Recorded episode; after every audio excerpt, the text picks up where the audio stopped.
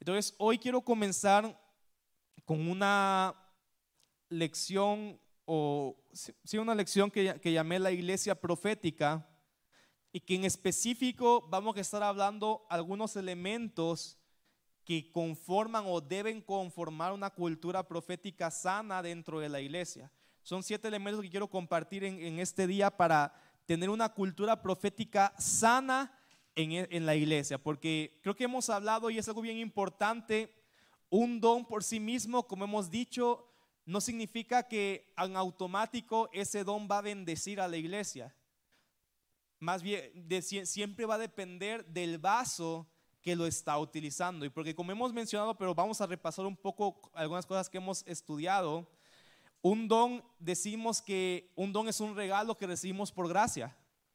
De hecho, el mismo, la misma palabra don, que es del griego caris, significa regalo y que también significa gracia al mismo tiempo. O sea, un don es un regalo y no es ningún mérito ni, tampoco es como un, eh, un reconocimiento de que hayas alcanzado cierto conocimiento o carácter para nada, ¿verdad?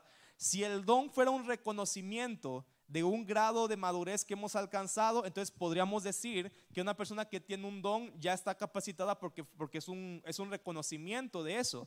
Pero como un don es un regalo, significa que cualquiera, sin importar si es maduro, sin importar si es inmaduro, sin importar si, si es entendido en la palabra, si no sabe nada. Como es un regalo, cualquier persona puede tener un don profético.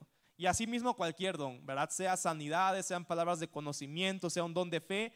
Cualquier persona en cualquier estado de madurez espiritual puede tener un don porque el don es un regalo de Dios que simplemente no nos dice nada de la persona, sino nos dice cuán grande es Dios que nos da cada uno de estos regalos.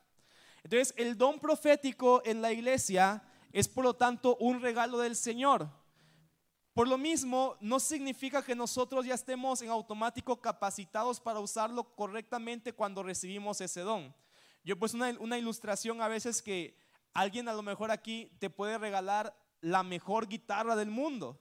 Y, por ejemplo, no sé, Javi creo que no toca guitarra, ¿verdad? Y si Javi recibe el regalo de la mejor guitarra del mundo, aunque la tenga la mejor guitarra, cuando intente sonarla, va a hacer puro ruido, ¿verdad?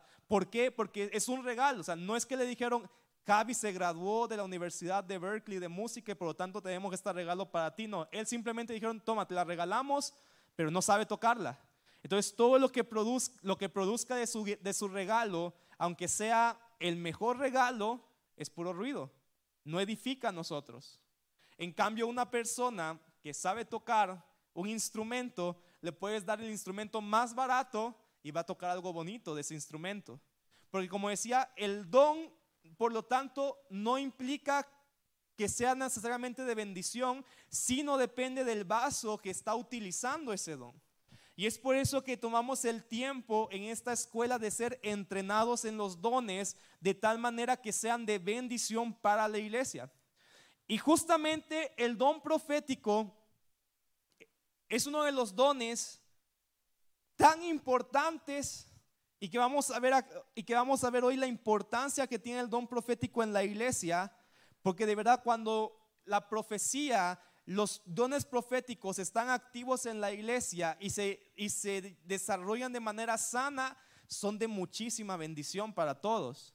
Pero al mismo tiempo, en la historia hemos podido ver cómo el don profético que fue dado por Dios para bendecir también ha traído mucha destrucción a la iglesia.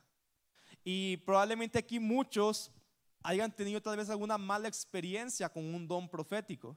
Y en la historia de la iglesia vemos cómo personas, tal vez incluso a veces sin malas intenciones, pero en su inmadurez, utilizaron un don de manera incorrecta, de tal manera que en lugar de bendecir a las personas con el don profético que les dio, las lastimaron, las confundieron, tal vez dieron una palabra direccional en la cual Dios no estaba metido y llevaron a la persona creyendo que estaba obedeciendo a Dios, pero era más el sentir de, de, aquel, de aquella persona y terminan hundidos en una deuda. Algunas personas terminan hundidos en, en algún conflicto porque creyendo que era la voz de Dios era simplemente un don mal utilizado trayendo destrucción en medio de la iglesia.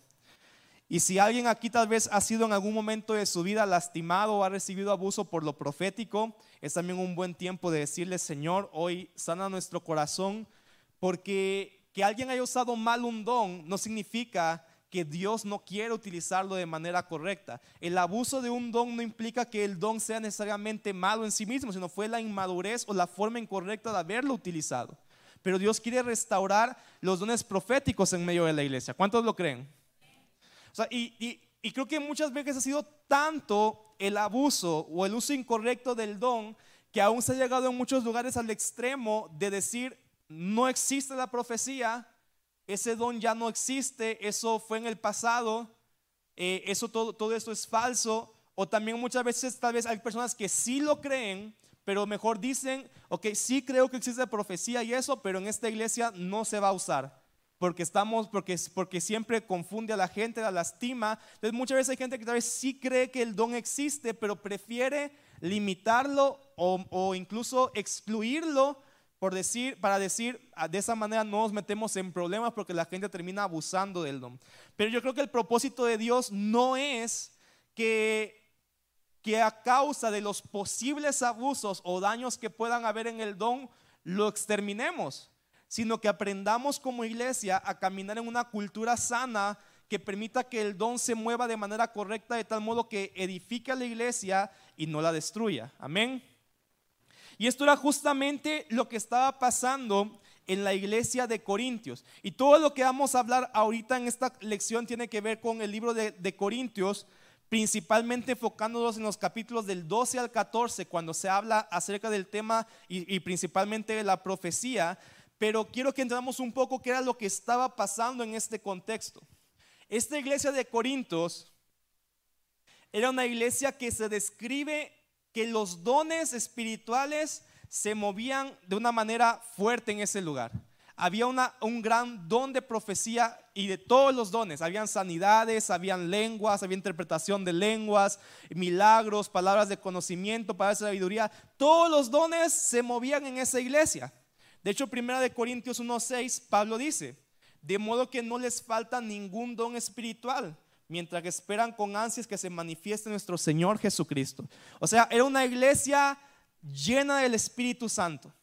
Ellos que estaban en un mover espiritual fuerte, ellos que estaban en un avivamiento, tenían milagros, tenían todos los dones moviéndose en esa iglesia, pero lo que estaban usando de manera incorrecta, de tal modo que en lugar de que los dones que habían y que estaban activos en ese lugar fueran de mucha bendición, estaban provocando divisiones, disensiones, había conflictos, había un dice que la verdad que había un desorden en los cultos.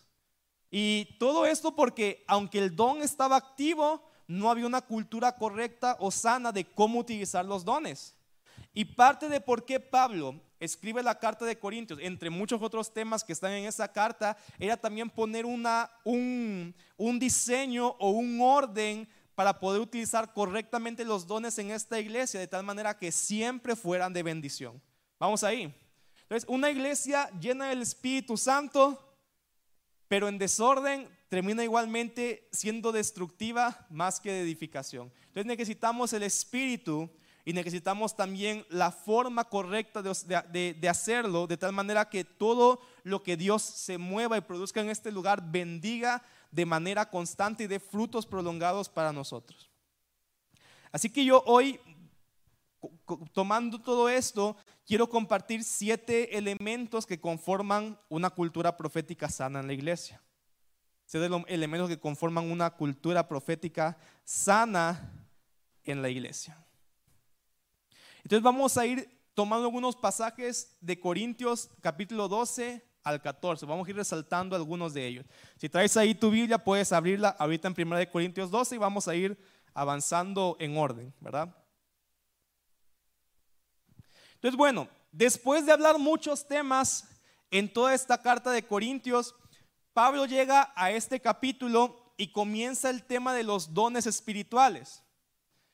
Y lo primero que dice en 1 Corintios 12.1, dice, en cuanto a los dones espirituales, hermanos, dice, quiero que entiendan bien este asunto. No dice está aquí, dice, quiero que entiendan bien este asunto. Y el que está junto a ti, dile, tienes que entender bien este asunto. O sea, no entender más o menos, ¿va? no entender un poquito. Pablo está diciendo, tienen sobre los dones espirituales tienen que entenderlo bien, tiene que haber un entendimiento eh, profundo sobre los dones. Y ese es el primer punto que quiero hablar de la, de la, cultura profética. Una cultura profética sana, en primer lugar, tenemos que tener un entendimiento en los dones. Es decir, nuevamente, no es tengo un don y a como sienta lo uso. No, tiene que haber un entendimiento de cómo usar el don, porque si tú recibiste un regalo de Dios, también es tu deber administrarlo. Y parte de administrar la gracia, parte de administrar los dones de Dios es tener un entendimiento en los dones. Entonces, ¿qué significa tener entendimiento? Estudiar lo que la palabra nos enseña, estudiar las formas, todo lo que la Biblia dice de cómo utilizarlos, cómo se mueven, cómo funciona, que sí, que no, es parte de la cultura profética. Una iglesia que está diciendo, Espíritu Santo, queremos tu mover, tiene que también ser discipulada en el entendimiento correcto de los dones. Si no, la iglesia se vuelve un desastre, ¿verdad? Y yo he contado historias de, de que yo crecí en una iglesia bien, bien pentecostal, en un pueblito. Había, el espíritu no se movía, pero no había mucho entendimiento de los dones, entonces cada quien a lo que sentía, ahí le tiraba. Entonces podía estar el predicador a mitad de la prédica y de repente alguien dice, sentía el Espíritu Santo y se ponía a bailar ahí en medio de, de, la predicación, ¿verdad? ¿Por qué? Porque decía, es que lo sentí. Yo sentí que eso tenía que hacer y a como sienta yo y me muevo. No, pero Dios no quiere que te muevas por sentimiento. Él quiere que tengas un entendimiento en el don. Porque, bueno, ¿a quién edificó el bailarín en ese servicio. Más bien tal vez nos distrajo de la predicación, nos distrajo del momento y no hubo edificación. Por mucho que alguien podría argumentar, es que lo sentía el Espíritu, si no edificó, todo lo profético tiene que venir para edificar, consolar y animar a la iglesia. Si no edificó, no es profético. hay, hay una necesidad de estudiar y entender los dones y por eso es que estamos también hoy aquí, ¿verdad? Para estudiar, para crecer, para entender los dones que Dios nos está queriendo regalar como iglesia. Entonces, una iglesia que tiene una cultura profética sana en primer lugar es una iglesia que estudia el mover del Espíritu, estudia la palabra, lo que la palabra nos enseña acerca de los dones espirituales. Y para no traerme tanto, voy a ir un poquito más rápido. El segundo punto que quiero compartir acerca de una cultura profética sana es la unidad. Se me hace bien interesante que Primera, bueno, 1 Corintios 12, 12. Vamos, vamos saltamos un poquito porque después de todo eso es como que toda la lista de dones espirituales, ¿verdad? Pero después Pablo empieza como a hablar de la cultura también. Y el primer tema que él toca al hablar de la cultura de los dones es 1 Corintios 12, 12 que dice, de hecho, aunque el cuerpo es uno solo, tiene muchos miembros y todos los miembros, no obstante ser muchos, forman un solo cuerpo. Así sucede con Cristo. Y mira, es interesante que Pablo, al empezar a hablar de los dones de Dios, introduce el tema del cuerpo de Cristo. Y él empieza a decir, ¿verdad? Como en un cuerpo natural tenemos diferentes tipos de partes del cuerpo. Orejas, ojos, pie, nariz, lengua.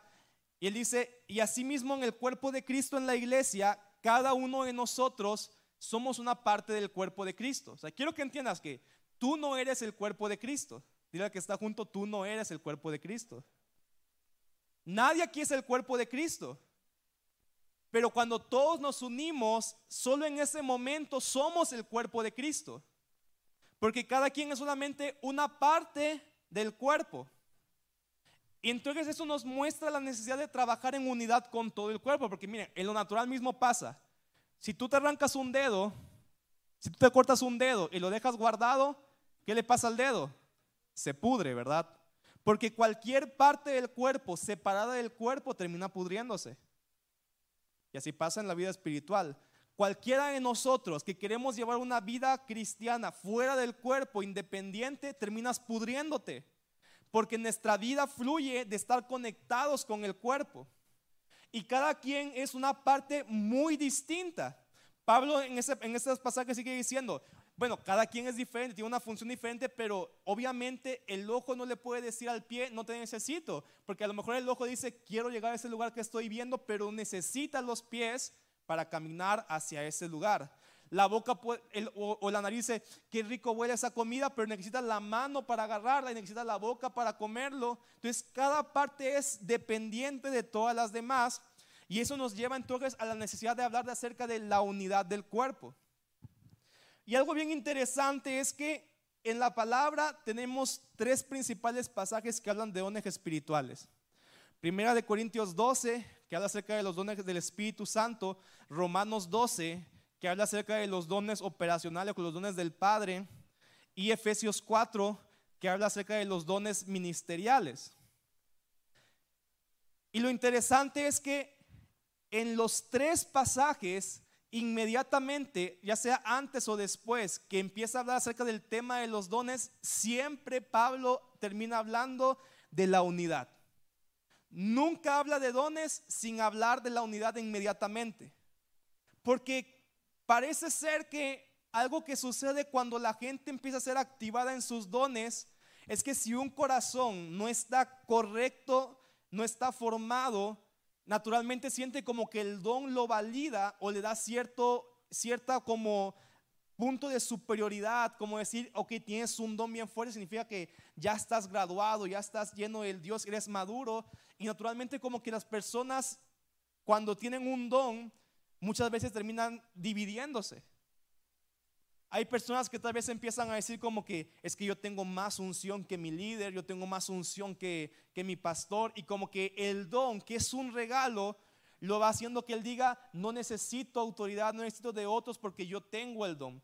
Y también muchas veces incluso el don profético que nos hace escuchar la voz de Dios hace que muchos también se quieran independizar de decir, pues para qué voy a buscar un consejo si yo mismo escucho lo que Dios quiere decirme a mí. ¿Para qué busco a un pastor si el Señor es mi pastor, yo le escucho a él y nada me faltará? Y no entendemos que el don profético no sustituye que también Dios nos habla a través del cuerpo de Cristo. Y que más bien muchas veces el cuerpo de Cristo es lo que nos ayuda a validar que realmente lo que estamos creyendo que escuchamos de Dios, si es de Dios o no es de Dios. Pero que alguien que nunca valida lo que recibe de Dios con el cuerpo de Cristo, termina siempre, siempre creyendo que sus propios pensamientos es lo que Dios está diciendo. ¿Alguien me sigue aquí? Entonces, un don profético con un corazón incorrecto casi siempre lleva a la independencia. Y aún muchas veces hay, hay profetas que no rinden cuentas a nadie.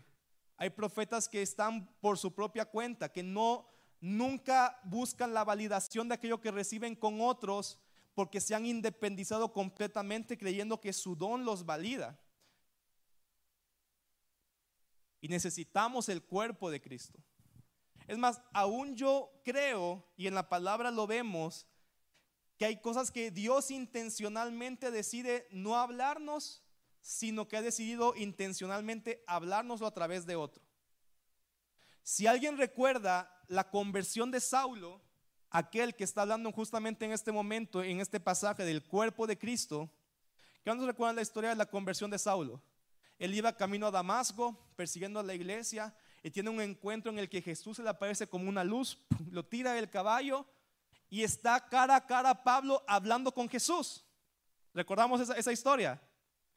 Y algo que es tan interesante en esta historia es que, mira, Pablo está con Jesús y Jesús está hablando con él cara a cara, pero Jesús le dice, Pablo, vas a irte y vas a buscar a un hombre que se llama Ananías y él te va a decir qué hacer. Pero quiero que entendamos esto. Pablo está cara a cara con Jesús. ¿Por qué Jesús no le dice a Pablo qué es lo que tenía que hacer?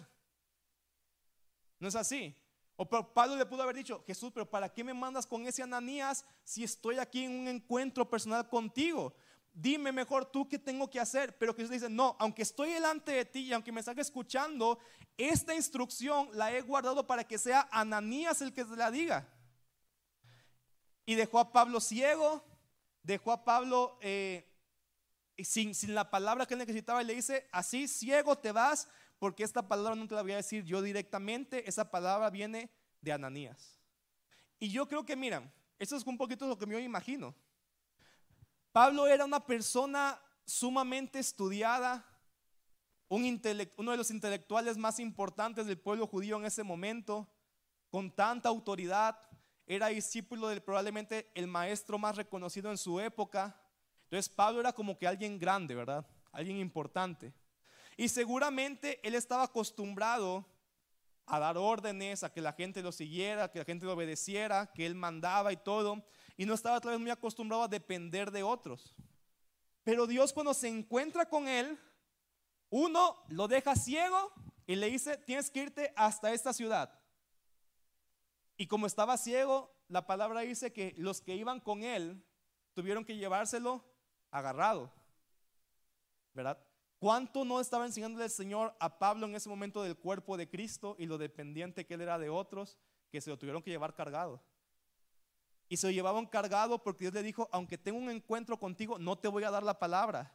Vas a irte y Ananías, no Pedro, no Juan, no ninguno de los apóstoles reconocidos, sino un desconocido es el que yo quiero usar para darte esa palabra. Entonces, Pablo, yo creo que todo ese camino él estaba siendo enseñado por el Espíritu Santo acerca del cuerpo de Cristo. Y por eso nadie escribe más del cuerpo que Pablo. Y siempre que habla acerca de los dones, el tema que saca a relucir es el cuerpo de Cristo.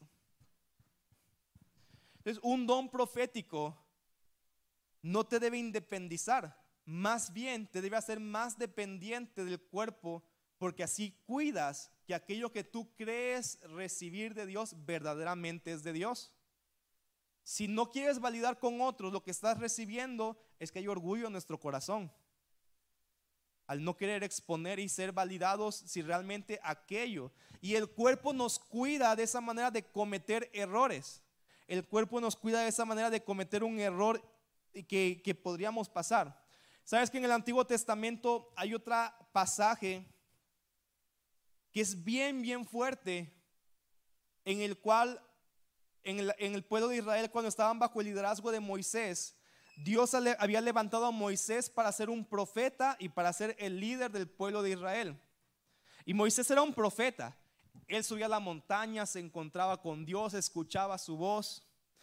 Pero en diferentes pasajes vemos cómo Dios empieza a levantar otros líderes y empieza a impartir la misma gracia profética que había en Moisés sobre los otros líderes. Entre ellos estaban sus hermanos, Aarón y Miriam o María, depende de la traducción, ¿verdad? ¿Cómo quieren que se llame? Miriam o María. Miriam le vamos a poner entonces. Entonces, Aarón y Miriam, que eran hermanos de Moisés y eran parte del liderazgo del pueblo de Israel, también habían sido activados en lo profético. Y hay un momento en el cual podemos leer que de repente se empiezan a rebelar en contra de Moisés se revelan totalmente y su argumento era y decían, pero ¿acaso Dios nos habla también a nosotros? ¿Por qué necesitamos a Moisés si Dios también nos habla a nosotros? Y ellos que estaban independizando porque decían, el don profético nos valida, no necesitamos de otros, si ya escucho a Dios. Perdón ahí por la voz.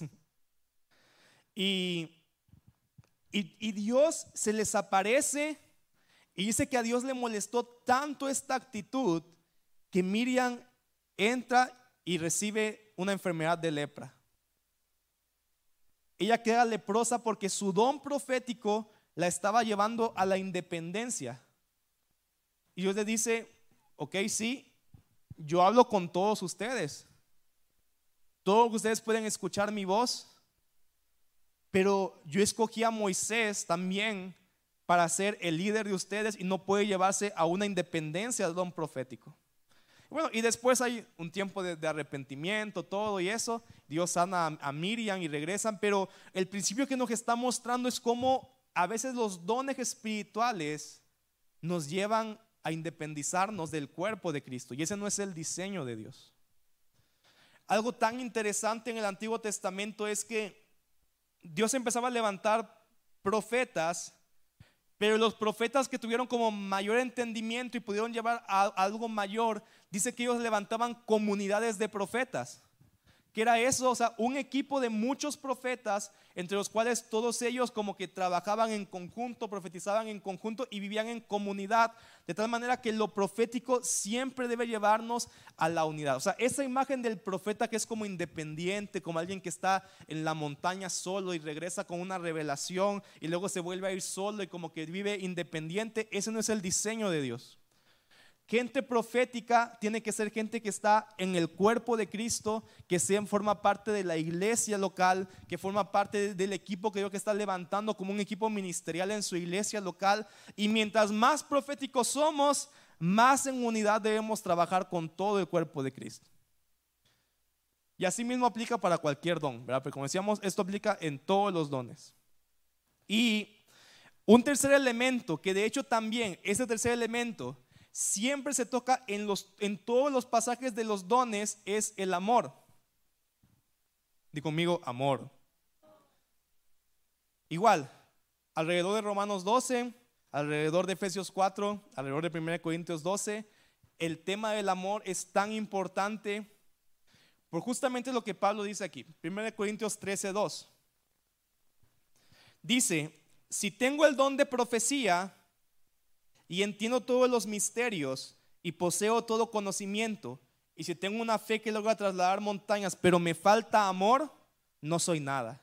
Dile que está junto, no soy nada. Ve lo que está diciendo. Si tienes el don de profecía, pero no tienes amor, eso es, basura, está diciendo, ¿verdad? No sirve para nada. En otra parte dice, si hablas en lenguas, pero no tienes amor, es como un címbalo que resuena, algo, algo que hace ruido. Y sabes que lamentablemente la imagen que muchos han tenido de lo profético es un ministerio más de condenación que un ministerio de amor. Hay gente que incluso a veces decía, escuchaban que venía un profeta y decían, no, mejor me quedo en mi casa porque, ¿qué tal si me llama y me dice, tú, te dice el Señor, anoche estuviste viendo pornografía, eres un pecador, andas ahí buscando. Y, esa era como la imagen que había del profeta, ¿verdad? Alguien que llegaba y que sacaba como tus trapitos al sol para condenarte en medio de la iglesia. Porque a lo mejor si había un discernimiento profético y tal vez esa persona pues sí estaba en algunos problemas, pero la forma en la que ejecutó su discernimiento fue una ejecución sin amor. Porque sí, hay veces que Dios te revela pecados o cosas incorrectas por las que las personas que están pasando, pero no te las revela para condenar a la persona, para humillarla, para exponerla, sino que el, el fundamento del ministerio tiene que ser amor. O sea, ¿Por qué Dios a veces revela cosas negativas? Porque Dios quiere traer una restauración a ese problema que la persona está viviendo. Entonces, una persona profética inmadura puede creer que si Dios está mostrándole algo incorrecto, algo negativo, es para exponerlo y sacarlo a la luz y, y, condenar a la persona. Y está pasando lo que dice aquí. Puedes tener un don de profecía, pero si te falta amor, no vales para nada, dice.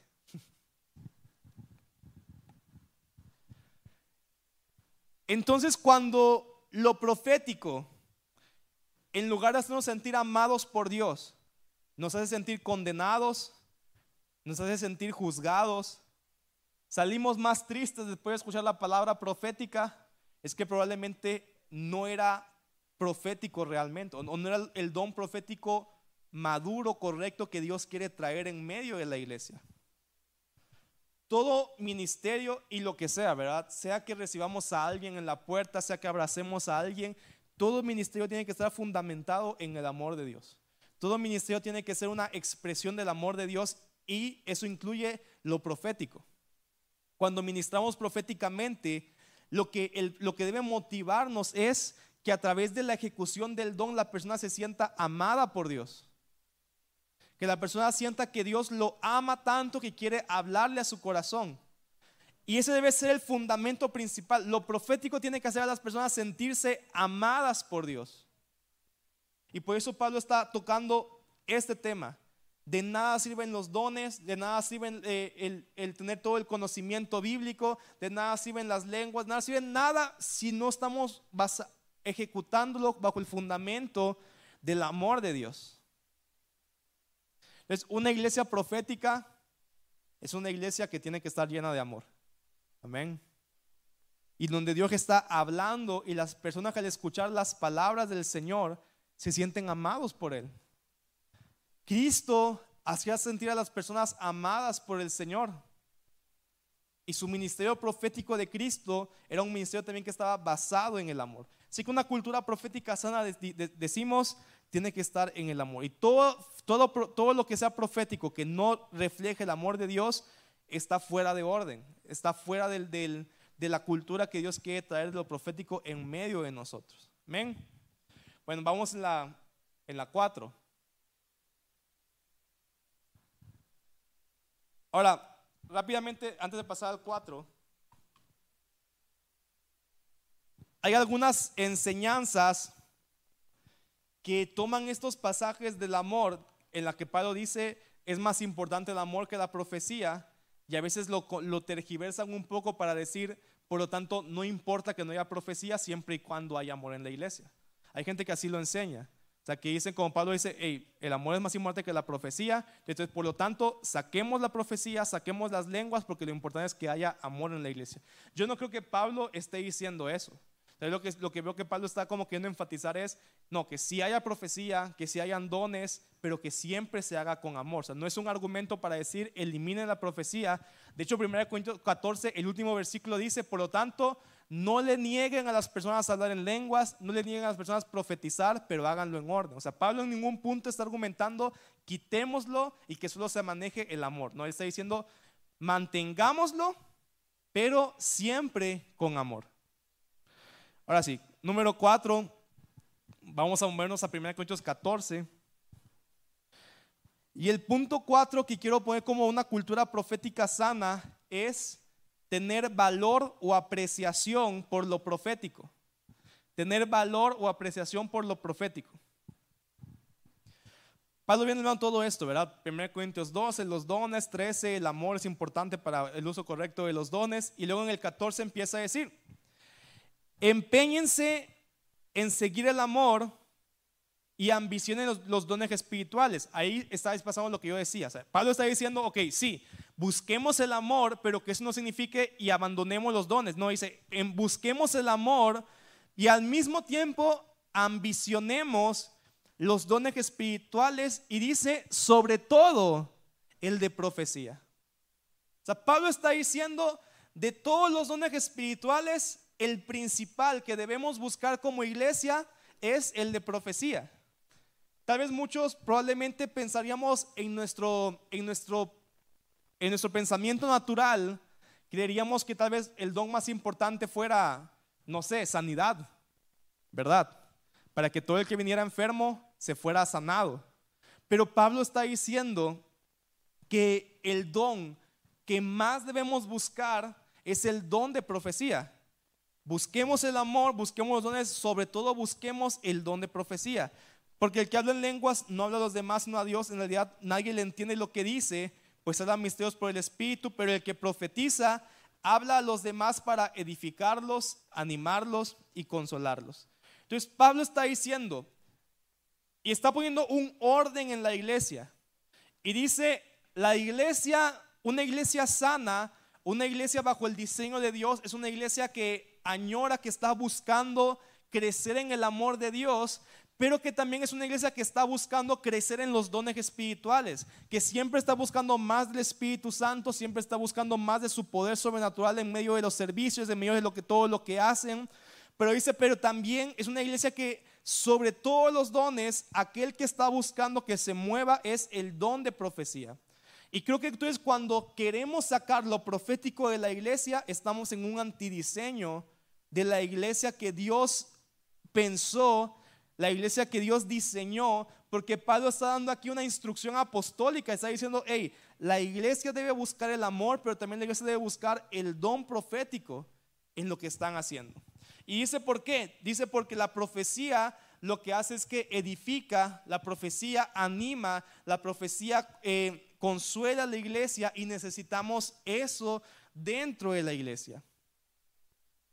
que cada persona que tenga un encuentro con Jesús pueda ser edificada, pueda ser animada, pueda ser consolada. Necesitamos eso en la iglesia. ¿Cuántos están de acuerdo que necesitamos eso en la iglesia? Y Pablo dice, lo que provoca eso en la iglesia es el don de profecía. Entonces tenemos que ser una iglesia que no desprecia lo profético, que no, cuando, cuando, hay un cuando hay un movimiento o un tiempo profético, que no diga como, ah, eso a mí no me gusta de, la iglesia. Me gusta lo demás, pero esas partes no me gustan. No, Pablo está diciendo, tienes que aprender a, valorar, a amar lo profético. Y mira, y si nos regresamos un poquito a lo que íbamos hablando acerca del cuerpo de Cristo, van a haber personas que por diseño les va a costar más. Porque tampoco no es que Dios quiere que todos sean profetas. No es que Dios quiere que todos sean gente súper profética. Va a haber, hay gente de todo en el cuerpo de Cristo y eso es lo correcto, que haya gente diversa. O sea, Dios no quiere copias idénticas, que todos seamos uno del otro, ¿verdad? Él quiere utilizarnos en su diversidad. Y cada quien tiene un diseño especial de Dios que de acuerdo a su diseño le va a ser naturalmente más fácil o un poquito más complicado el apreciar los tiempos proféticos. Vamos a ver, rápidamente, siendo sinceros, ¿a cuántos de aquí a veces como que les cuesta trabajo como apreciar un tiempo profético de cuando ya está como bien, bien profético, profético? Seamos sinceros, a algunos de aquí les cuesta a veces como esos tiempos. A mí también a veces me cuestan esos tiempos, ¿verdad? Y tiene que ver con el diseño, muchas veces. Va a haber gente que tal vez su diseño es un poquito más enfocado en, en la razón, en el entendimiento de la palabra, y les va a decir, pero ¿y eso qué ondas? Nunca sacan la palabra de Dios, no están citando ninguna escritura. ¿En, qué, en, dónde dice la Biblia que debemos hacer esas cosas? O, hay gente que también que es más pragmática, ¿verdad? Que te voy a decir, bueno, yo lo que quiero es que me digan una aplicación de cómo vivir la vida de acuerdo a la palabra de Dios, porque yo no creo que a machetazo se va a resolver el problema que estoy viviendo.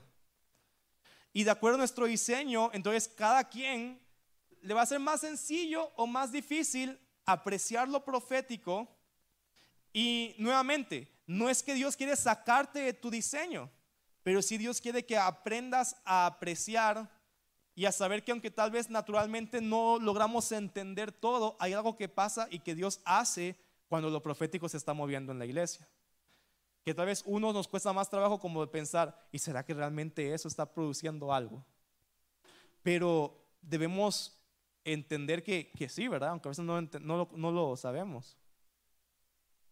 A los profetas les gusta sacar el aceite y tirarle por toda la iglesia el aceite y tal. Y uno puede pensar, ¿y para qué le tiran el aceite? ¿Por qué no nada más oramos sin tirar aceite? Y no sé, va, yo tampoco sé para qué tiramos el aceite a veces, pero pero pues podemos entender que a veces así es la forma en la que Dios quiere hacer. ¿No es así? Y nos puede y, podemos correr el riesgo de perdernos de cosas de Dios por no valorar lo profético. Hay una historia en el Antiguo Testamento que, que, un profeta se le aparece a este rey y le dice, hey, golpea el piso porque de esa manera tú vas a destruir a tus enemigos. Y él como que dice, como, no me acuerdo exactamente, pero que golpea, no sé, tres veces nada más. Él ha dicho como que, está loco este profeta la verdad así va. Y el profeta le dice, por cuanto solo golpeaste tres veces, o no me acuerdo cuántas, solo esas veces derrotarás a tus enemigos, pero a la cuarta serás destruido.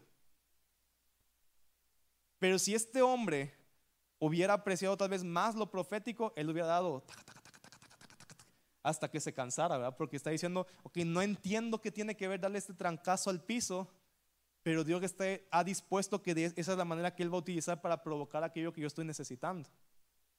Entonces, a veces, como te decía, a veces es difícil valorar y entender mucho más porque las cosas de Dios muchas veces no se entienden.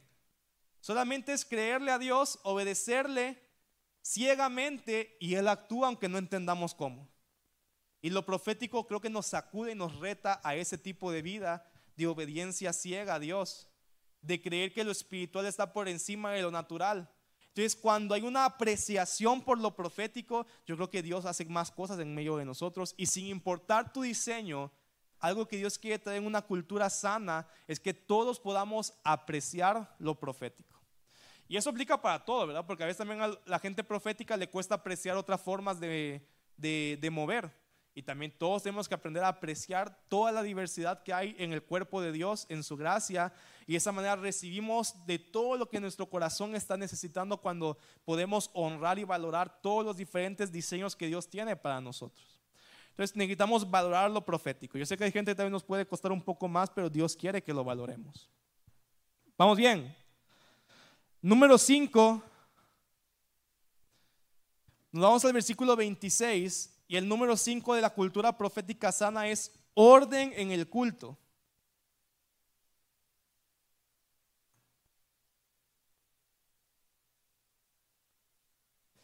Orden en el culto. El mover profético siempre tiene un poco de espontaneidad.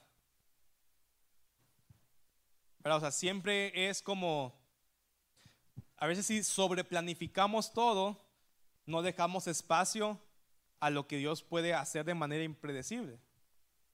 Pero eso no implica que ser proféticos signifique ser desordenados, ¿verdad?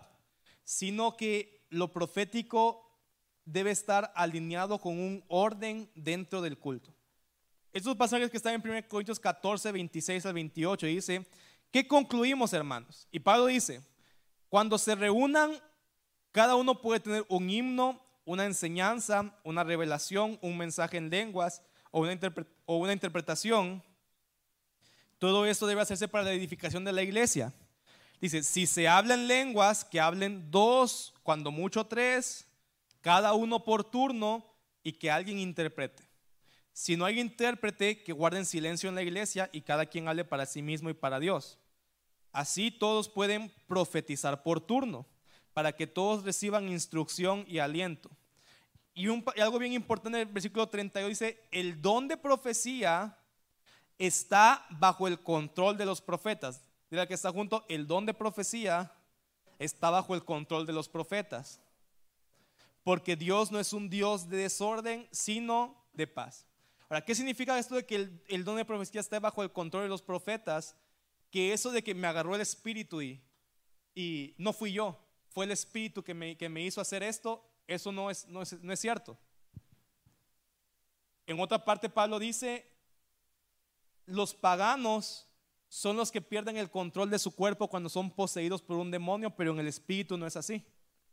En el espíritu lo profético está sujeto al profeta.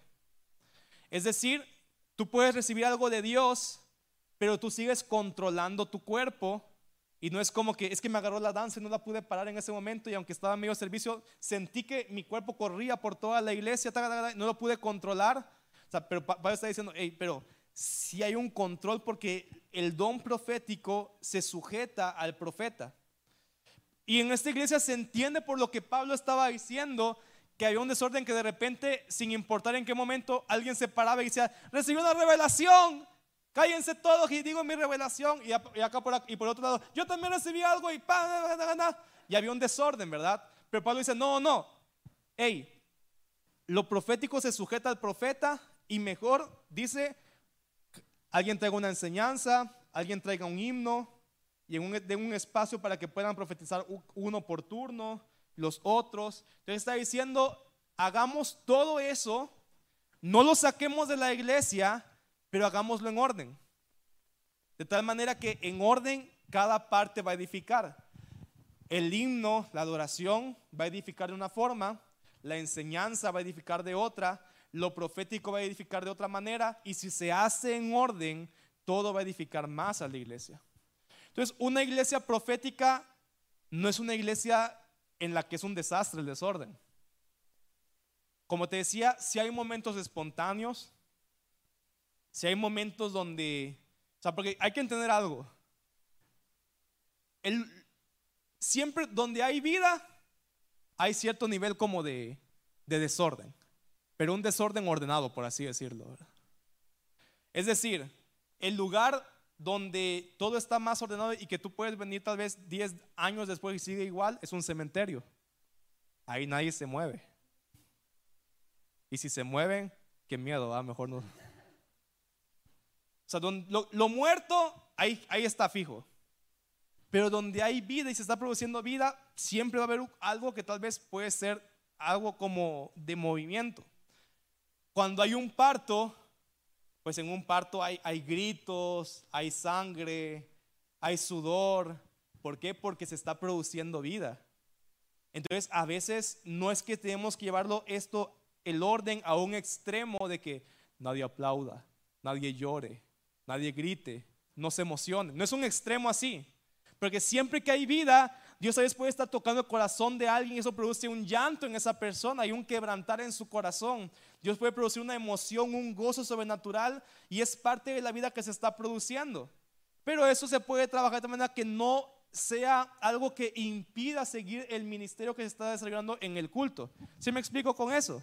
Siempre que hay vida, hay cierto nivel de cosas que no son estáticas, hay movimiento, pero todo ese movimiento es como un desorden ordenado, como aquel que dice como en su cuarto tiene desordenado, pero a veces se lo ordenan y dice, ya no sé dónde están las cosas. Estaban desordenadas, pero yo sabía dónde estaba cada cosa en mi desorden. ¿Alguien es así? Entonces no es nuevamente el orden en el culto, no es hacer personas frías. No es hacer personas que no experimenten y no expresen lo que Dios está hablando en sus corazones, en sus vidas pero es darle espacio a cada cosa, es darle un espacio a cada punto. Amén. Número 6, una cultura profética sana necesita examinar la profecía. Número 6, examinar la profecía. Pablo sigue en este pasaje, 1 Corintios 14, 29, dice, y en cuanto a los profetas, que hablen dos o tres y los demás, ¿qué dice ahí? Examinen con cuidado lo dicho. Dice, los profetas hablen dos o tres y los demás examinen con cuidado lo dicho. Una, una cultura profética sana es una, es una cultura donde se pesa lo profético. Es decir, se entiende que una persona te puede dar una palabra y puede ser que sí sea de Dios, y puede ser que no. No necesariamente que sea un demonio hablándote, sino es de Dios. Tal vez era la buena intención del corazón de la persona, pero no necesariamente era Dios hablando. ¿Sí me explico? O a veces puede ser como mezclado, ¿va? Como que tal vez si era algo de Dios, pero que le quise poner ahí una pizquita de sal y ya sé cómo se mezcló como un 80% Dios, 20% mi, mi sazón. Una cultura profética sana no es aquella que dice que agarra todo sin pesarlo. Eso es incorrecto. Tampoco es aquella que lo rechaza todo, sino que es una, una cultura que, ok, recibe la palabra, pero la examina, la pesa, la analiza, piensa, de esto, ¿qué realmente será del Señor? ¿Qué parte sí? ¿Qué parte no? Estamos ahí, ¿verdad? Y parte hay que entender que todos nosotros, aunque Dios nos llama a poder escuchar su voz, la escuchamos de manera imperfecta. También mismo 1 Corintios 13 dice, hoy en parte profetizamos, hoy en parte conocemos. Es parcial, no hay un entendimiento 100%, o sea, no es que vemos cara a cara a Jesús hoy, no es que escuchamos eh, directamente con voz audible todo el tiempo, aunque puede pasar algunas veces, pero no es que todo el tiempo estamos escuchando voz audible, su voz, por lo tanto, hay un margen de error en aquello que percibimos de Dios. Y por lo tanto, una cultura profética sana es consciente de esto, es consciente de que la profecía es parcial y por lo tanto la examina para poder comerse la carne y tirar los huesos, ¿verdad? Y de tal manera que entonces nos quedemos con la parte que edifica. Y hay muchas cosas aquí que podríamos estar hablando. que una persona es importante aquí, se equivoque a veces en una profecía, no lo hace un falso profeta. Porque la palabra aquí nos dice, examinen o pesen, en otras palabras dice, juzguen la palabra, pero no está diciendo juzguen a la persona. O sea, que una persona se equivoque no es para que nosotros la juzguemos y digamos, uy, ese hermano andaba en pecado porque no le atinó a ni una. No es para juzgar, ese, ese es un falso profeta porque dijo que mañana llovía y hizo un sol como nunca antes había habido en Tegucigalpa, ¿verdad? O sea, no se trata de eso, no es, no es juzgar a la persona, sino es juzgar la palabra. Y es un cambio que hay del Antiguo Testamento al Nuevo Testamento. Y creo que a veces ha habido mucha confusión en la iglesia por eso. En el Antiguo Testamento hay una instrucción de Dios no de juzgar la palabra, sino de juzgar al profeta en el Antiguo Testamento. ¿Por qué? Porque quiero que entendamos que el rol del profeta del Antiguo Testamento es distinto a lo profético del Nuevo Testamento. En algunas cosas se parecen, pero no es igual. Y, y una principal diferencia de la profecía del Antiguo Testamento con la del Nuevo es que en el Antiguo Testamento todas las personas que estaban muertas espiritualmente. Y eso significaba que nadie podía escuchar la voz de Dios. Solo los profetas que Dios levantaban eran los únicos que podían escuchar la voz de Dios. En el Nuevo Testamento todos podemos escuchar la voz de Dios, ¿verdad? En el Antiguo Testamento nadie escuchaba la voz de Dios, solo el profeta que Dios levantara. Y Dios hablaba de una manera más directa a esos profetas, porque el profeta su función era ser el vocero de Dios para el pueblo. Entonces el pueblo, cuando alguien se levantaba como profeta, tenía una instrucción de Dios de obedecerlo 100%. En el Nuevo Testamento no tenemos la obligación de obedecer 100% si alguien nos dice una palabra profética, sino que tenemos cada quien que pesarla de acuerdo al testimonio que da con nuestro propio espíritu que está vivo. En el Antiguo Testamento, como los espíritus que estaban muertos, tenían que obedecer ciegamente al profeta. Entonces entendemos por qué en el Antiguo Testamento había tanto peso por la palabra profética, porque tú tenías la obligación de, de, obedecer lo que el profeta te dijera. Entonces si el profeta decía una cosa completamente fuera de lo que Dios le estaba diciendo, entonces podía llevar a todo el pueblo de Israel a, a hacer algo completamente contrario al Señor. Entonces había mucho más peso de responsabilidad y por lo tanto en el Antiguo Testamento la palabra dice, si un profeta dice algo y no sucede, es un falso profeta. Eso dice en el Antiguo Testamento. ¿Por qué? Porque es diferente, como te decía. Si un profeta decía algo y no se cumplía, debían tacharlo de falso profeta. Entonces, en el Antiguo Testamento se juzgaba al profeta, no a la palabra. ¿Y cómo se juzgaba al profeta? Si se equivocaba, era falso profeta. Pero en el Nuevo Testamento la instrucción no es juzgar a los profetas o la gente profética, la instrucción es juzgar la palabra. Y de hecho, en el Nuevo Testamento sí se habla de falsos profetas, pero no, no, la definición que dan en el Nuevo Testamento no es aquel que se equivoca en una palabra profética, sino que un falso profeta en el Nuevo Testamento dice aquel que habla en contra del testimonio de Cristo, aquel que dice Cristo no es Señor, aquel que dice que Cristo no es el Hijo de Dios. Ese es un falso profeta en el, contexto del Nuevo Testamento. Y en, el, Nuevo Testamento entendemos que cualquiera se puede equivocar dando una palabra profética y que más bien, si, si creamos una cultura donde no damos permiso a la gente equivocarse, no va a haber crecimiento. Porque parte de crecer en los dones es tomar riesgos y de repente me voy a equivocar, pero con eso voy aprendiendo. Entonces, no juzgamos a las personas, pero sí pesamos la palabra que está siendo dada. Ahora, algo que me parece también bien interesante en este punto es que no dice que cada quien de manera individual examine la palabra, sino que dice, tiene que haber un grupo de gente profética, dos o tres den la palabra y todos los demás examinen la palabra. Es decir, que el examinar la palabra bajo este diseño funciona mejor en comunidad con otros. Porque si yo juzgo individualmente cada palabra, ¿qué voy a terminar haciendo? Aquello que yo siento en mi entendimiento personal, en mi juicio personal, que sí, que no, y le voy a decir, a esto sí, no, esto no, a esto sí. Entonces, ¿qué termino haciendo yo? Estoy jugando el rol de Dios y estoy incluyendo todos mis puntos ciegos, todos mis sesgos personales en mi interpretación y en mi juicio de la palabra. Pero por eso es mejor que cuando alguien recibe una palabra, y tú la puedes llevar con una comunidad de gente cercana a ti y pesarlas en conjunto.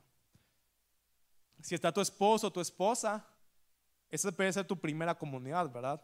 Puedes decirle, hey, fíjate que yo recibí, a lo mejor, no sé, Rebeca le puede decir, Guillermo, fíjate que hoy miren una palabra que Dios me iba a usar para cantar en las naciones. Y Guillermo le puede decir, ah, fíjate que no, no estoy seguro si es de Dios esa palabra. Y, y, en conjunto, en comunidad, es más fácil pesar a una palabra, ¿verdad? Porque nuevamente puede haber un punto ciego. Todos tenemos puntos ciegos aquí. ¿No es así?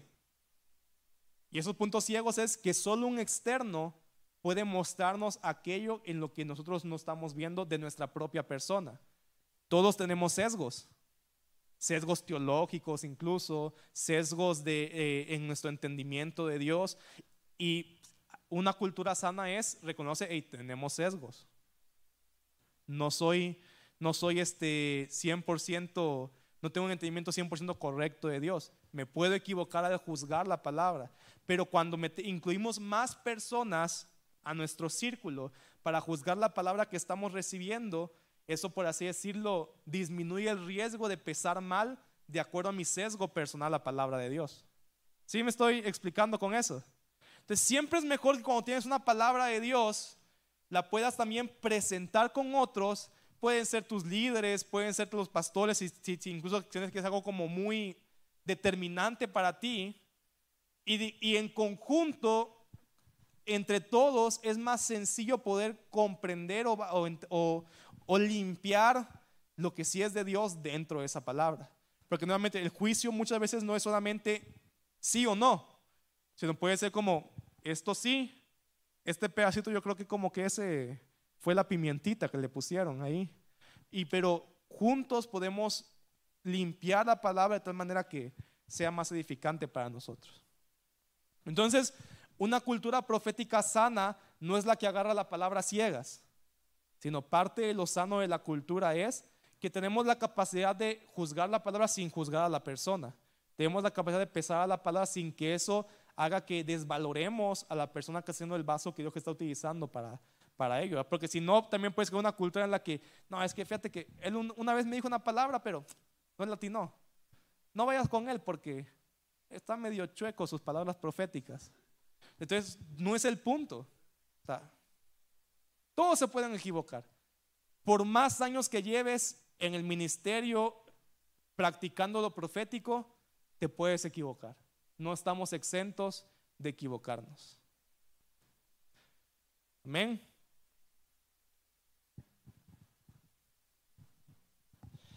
Y número siete,